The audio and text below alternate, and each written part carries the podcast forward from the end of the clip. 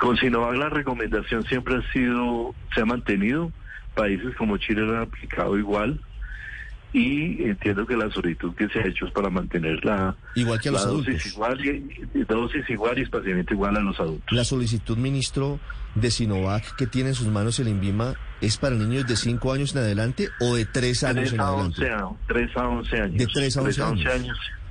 Sí. Ministro, Recordemos que la, la vacuna Sinovac ha sido una vacuna con una muy buena tolerancia realmente. Realmente los efectos adversos muy limitados.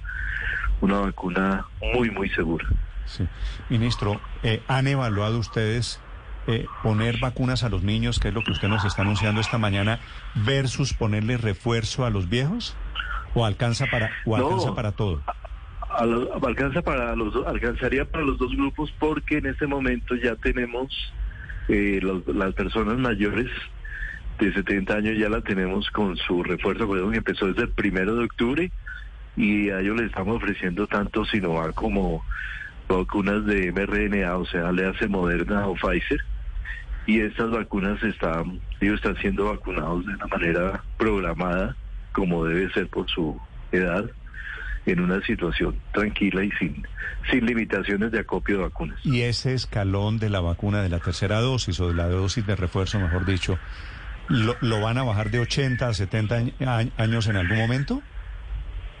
Yo no creo que vayamos a bajar todavía, pero eventualmente se podría tomar. Es decir, la, la, la- lo que se llama la senescencia inmunológica, los estudios lo muestran mayor por encima de los 70 años. Debajo de 70 años no hay esa, esa situación en general. Es decir, ministro, más o menos a cuánto estamos de la dosis de refuerzo para quienes tienen hoy, diga usted, mayores de 60 o de 60 y pico, de 70 años. Toda eso sería, no, esa sí sería una decisión más del año entrante. Néstor. Yo Ok. creo que este año no.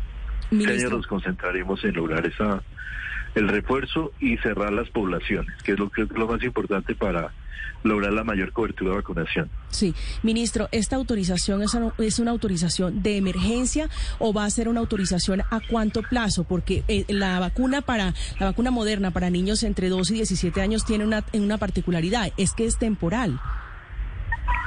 Sí, eh, todas las autorizaciones siguen siendo bajo el reglamento de uso de emergencia. Nosotros en este momento estamos eh, siempre bajo y misma está haciendo la análisis bajo esa bajo esa parámetro de uso de emergencia. Ministro, ¿usted sabe hoy cuántos niños mayores de 12 años de esa población, no sé si era, creo que 4 millones y pico, cuántos han vacunado? Espérese un segundito, me- si quiere hagamos una pregunta mientras le consigo el dato que lo debo tener aquí. ¿Qué más, ministro? Eh, pues, No, yo le tengo otras preguntas. Mientras le siga, paso- siga. No, tengo preguntas de, de la vacunación para los migrantes. Empieza desde hoy. ¿Cómo, ¿Cómo van a ser ubicados esos puntos? ¿Van a ser distintos a los de los colombianos? de niños que- eso- Tranquilo, tranquilo. Ya hacemos tiempo. Ministro pidiendo información sobre porcentaje Por de niños vacunados hoy en Colombia. Por edad. Porcentajes por edad. Los que no casi. Sí, yo creo... eh, Sí. mira, de ¿Treinta y migrantes, pico? de Sí. migrantes, Sobre los migrantes. de ministro. migrantes, yo creo que los migrantes vamos a estar la vacunación exactamente en los mismos sitios donde, en los mismos lugares donde se hace la vacunación regular. Algunas ciudades están generando eh, sitios especiales, obviamente.